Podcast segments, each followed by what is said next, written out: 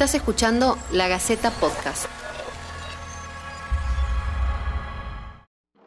levels of spread and severity and by the alarming level A partir de las 0 hora de mañana deberán someterse al aislamiento social preventivo y obligatorio. Nadie puede moverse de su residencia. El que viola la cuarentena, caigamos con todo el rigor. Si va en el auto, secuestremos su auto. Porque esa persona es muy peligrosa.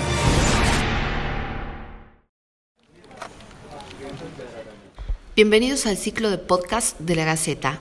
Yo soy Carolina Cerveto y esto es En Cuarentena, la crisis del coronavirus.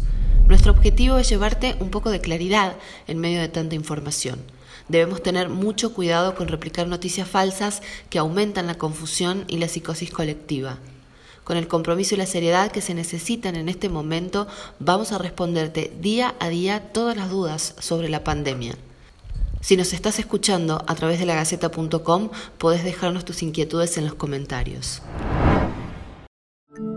Lo primero que puede hacer la sociología es ayudar a visibilizar algunos aspectos de la vida social que a veces pasan inadvertidos, pero que el coronavirus está haciendo dolorosamente patentes, como el trabajo invisible de cuidados o la desigualdad social que va a generar consecuencias dispares. En este episodio te invito a reflexionar sobre la sociología del coronavirus. Para los especialistas, el coronavirus está demostrando ser un hecho social total.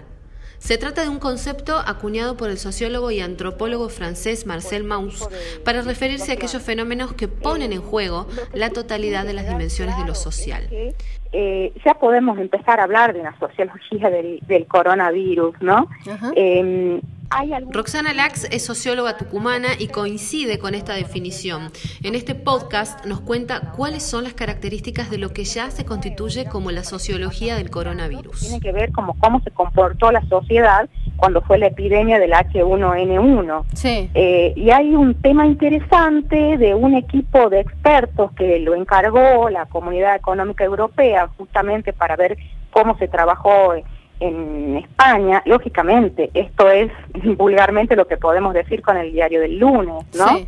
Este, y algunas de las críticas que se ha hecho hacia cómo se había trabajado en relación a ese virus que no tuvo la, fuerza que está teniendo este que estamos viviendo en este momento, tenía que ver con eh, la falta de abordaje específico desde las ciencias sociales. Em, no hubo, plantea este trabajo, que en realidad eh, eh, es un trabajo que está circulando en la comunidad científica social, en donde eh, no hubo una consulta fehaciente a expertos en comunicación, en sociología, en filosofía, en ética, en mm. psicología, en política. ¿Por qué es importante justamente que haya este aporte, ¿no? Desde estas disciplinas ante situaciones de este tipo.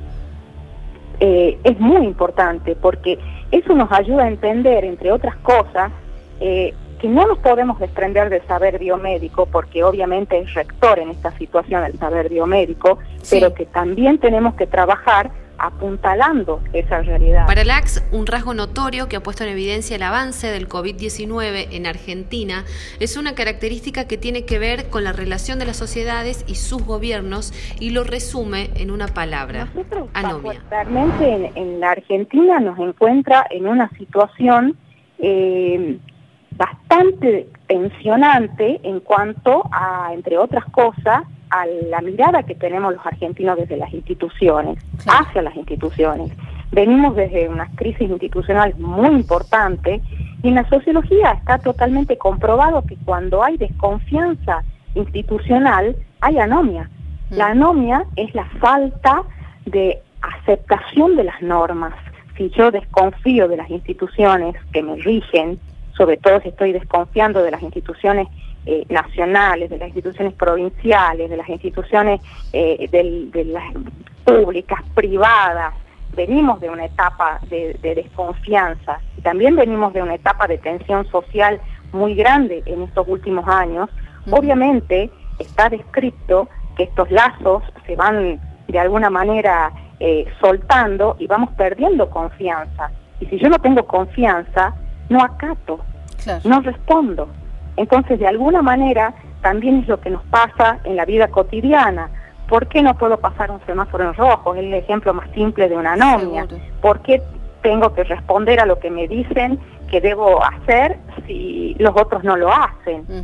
Según LAX, existe una correlación directa entre la crisis de las instituciones en nuestro país y la desconfianza en las medidas adoptadas que explica, de alguna manera, el comportamiento de los argentinos. Tengamos en cuenta que el Ministerio Público Fiscal contabilizaba en los últimos días alrededor de mil detenidos por incumplir el aislamiento social obligatorio decretado por el presidente Alberto Fernández. Lo cierto es que la pandemia del coronavirus nos encuentra así, dice Roxana Lax, con desconfianzas, pero con la necesidad de un Estado que nos proteja.